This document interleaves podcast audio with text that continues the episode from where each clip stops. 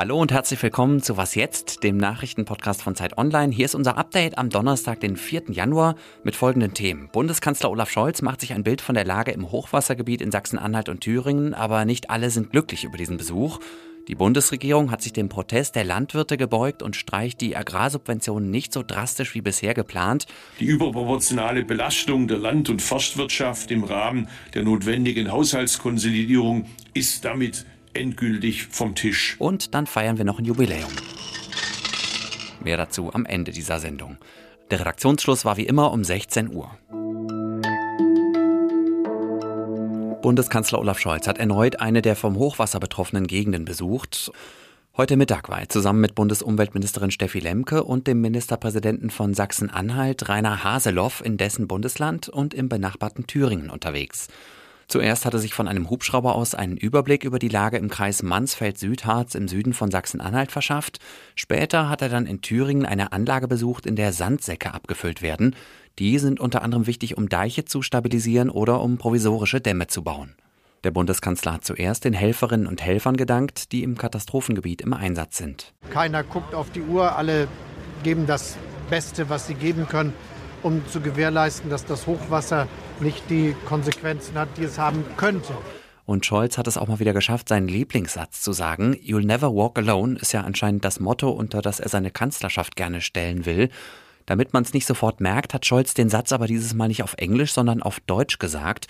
Wir sind ihm natürlich auf die Schliche gekommen. Wir werden niemanden alleine lassen. Das gilt für den Bund, das gilt für die Länder und für viele andere gemeinsam. Das gehört zu unserem Land dazu. Der Kanzler hat den Menschen in den betroffenen Regionen also Hilfe in Aussicht gestellt. Spätestens seit der Ahrtal-Katastrophe vor zweieinhalb Jahren wissen wir ja, was für massive Schäden so ein Hochwasser anrichten kann und wie teuer es ist, die verwüsteten Landstriche anschließend wieder herzurichten.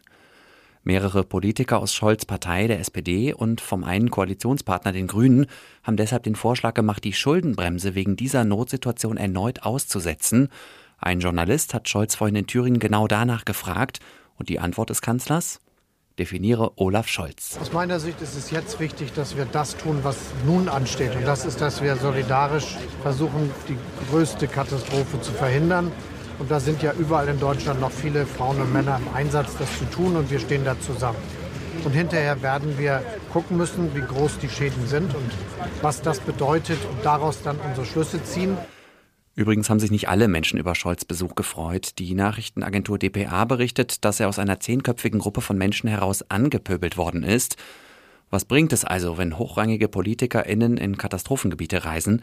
Genau darüber hat sich meine Kollegin Elise Landschek in einem anderen Hochwassergebiet, nämlich in Niedersachsen, mit Hilfskräften unterhalten. Die Antwort fällt ambivalent aus. Natürlich ruft so ein Besuch eines Politikers in einer Krisenregion jetzt nicht die ganz große Begeisterung bei den Helferinnen und Helfern hervor, einfach weil sie auch andere Sachen zu tun haben. Aber hier in Niedersachsen war Scholz auch und der Einsatzleiter des technischen Hilfswerks hier vor Ort, der hat mir gesagt, so ein Besuch, das ist schon wichtig auch für die ehrenamtlichen Helferinnen und Helfer, einfach weil sie ja für ihre Arbeit kein Geld bekommen, sondern ihre Währung, mit der sie quasi in Anführungsstrichen bezahlt werden, das ist Wertschätzung und Dankbarkeit. Und da ist es schon auch wichtig, wenn sich mal ein Politiker blicken lässt und sagt, ja, ich sehe, was ihr tut und das ist durchaus wichtig für die Gesellschaft. Das macht die Menschen dann auch stolz. Und ich denke, deswegen hat so ein Politikerbesuch auch Relevanz. Wer in Deutschland einen landwirtschaftlichen Betrieb hat, kommt bisher in den Genuss von Subventionen. Ein Beispiel, Betriebe können sich die Energiesteuer auf Diesel teilweise zurückerstatten lassen. Pro Liter können sie sich so 21,48 Cent vom Staat zurückholen.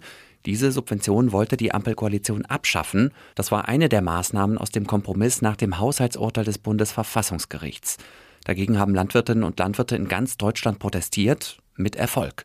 Denn heute hat die Bundesregierung mitgeteilt, dass sie die Pläne teilweise zurücknimmt. Die Subvention des Agrardiesels etwa wird nur schrittweise abgeschafft, um den Bauern mehr Zeit zu geben, um sich anzupassen. Und noch eine andere Subvention wird, anders als bisher geplant, beibehalten. Landwirtschaftliche Fahrzeuge bleiben auch in Zukunft von der Kfz-Steuer befreit. Das heißt, das grüne Nummernschild für die Landwirtinnen und Landwirte bleibt bestehen. Ein hörbar zufriedener Bundeslandwirtschaftsminister Cem Özdemir von den Grünen. Völlig klar, dass er grüne Nummernschilder lieber mag als schwarze. Aber die Sache ist für Özdemir auch ein politischer Erfolg. Er hat die Landwirte nämlich bei ihrem Protest unterstützt und sich damit gegen seinen Parteifreund, Vizekanzler und Wirtschaftsminister Robert Habeck gestellt. Das sie jetzt eingelenkt hat, begründet die Bundesregierung so, sie wolle den betroffenen Unternehmen den zum Teil erheblichen bürokratischen Aufwand ersparen.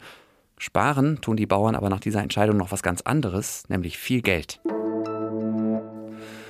Die Inflation in Deutschland ist im vergangenen Monat wieder deutlich gestiegen. Waren und Dienstleistungen waren im Schnitt 3,7 Prozent teurer als zum selben Zeitpunkt des Vorjahres. Das hat das Statistische Bundesamt mitgeteilt. Die Zahlen sind allerdings bisher nur vorläufig.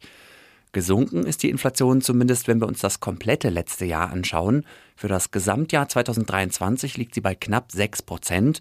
Das ist zwar weniger als im ersten Jahr des russischen Angriffskrieges auf die Ukraine und der damit verbundenen Energiekrise, es ist aber immer noch der zweithöchste Wert seit der Wiedervereinigung. Was sollen wir nun mit diesen Zahlen anfangen? Das habe ich meinen Kollegen Kolja Ruccio aus dem Wirtschaftsressort der Zeit gefragt. Und hier kommt seine Antwort. Dass die Inflation im Dezember im Vergleich zu den Vormonaten deutlich gestiegen ist, ist keine Überraschung.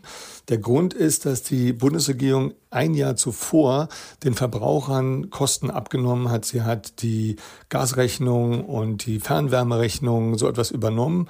Und äh, das hat dazu geführt, dass die gezahlten Preise der Verbraucher niedriger waren im Dezember 2022 und im Verhältnis dazu ist 2023 dann plötzlich ein Preisanstieg da. Das ist ein Sondereffekt. Allerdings ist das nur eine halbe Entwarnung, denn im Januar kommen neue Effekte. Die Bundesregierung will ja wegen des Sparpakets die Mehrwertsteuer anheben oder hat die Mehrwertsteuer angehoben. Sie hat den CO2-Preis angehoben. Die Preisbremsen für Gas und Öl laufen im Januar aus. Also jetzt im Januar kommt wahrscheinlich nochmal wieder ein neuer Anstieg der Inflation. Man muss sagen, das ganze Thema bleibt ein Thema. Es ist leider nicht gelöst. Es geht noch mit Preissteigerungen weiter, auch in diesem Jahr.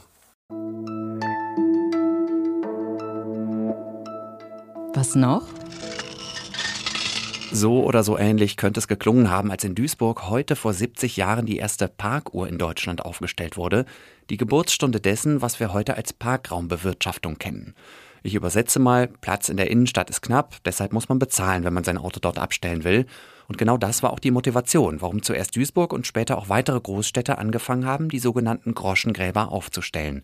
In West-Berlin passierte das zum Beispiel rund zehn Jahre später. Der damalige Baudirektor hat das so begründet. Nicht, weil eine Parkraumnot besteht, sondern weil die Parkuhr gegen die Bequemlichkeit des Kraftfahrers gerichtet ist, der nun unmittelbar vor seinem Ziel parken will. Das ist bei einer Stadt nicht mehr möglich. Auch der Kraftfahrer wird Fußwege von 200 bis 300 Metern in Kauf nehmen müssen, um nun vom Parkplatz sein Ziel im Geschäftszentrum zu erreichen. So richtig viel gebracht hat das alles nicht, außer Einnahmen für die Kommunen. Die Parkplatzsituation jedenfalls ist in vielen Städten ja bis heute eine Katastrophe. Die Parkuhr ist übrigens in den meisten deutschen Städten längst Geschichte. Fürs Parken zahlt man heute eher per App oder man zieht einen Parkschein, den man hinter die Windschutzscheibe legt. Eine der letzten oder vielleicht sogar die letzte deutsche Großstadt, die sich dem Zeitgeist widersetzt, ist Solingen in Nordrhein-Westfalen. Dort sind bis heute zwölf Groschengräber in Betrieb. Und zwar da, wo sich der Umstieg auf Parkscheinautomaten wirtschaftlich nicht gelohnt hat. Nach Solingen schicken wir also heute ein herzliches Happy Birthday Parkuhr. Und meine Podcast-Uhr ist für heute abgelaufen. Bußgeldbescheide, Kritik oder Fanpost bitte wie immer per Mail an wasjetzt.zeit.de. Morgen früh hören Sie dann Roland Jodin. Ein Thema bei ihm ist der Streik der Assistenzärzte und Ärztinnen in England. Mein Name ist Moses Fendel. Tschüss und schönen Abend. Ach ja, und hier noch mein versprochenes Einschlafgeräusch. Sie werden es sicher erkennen.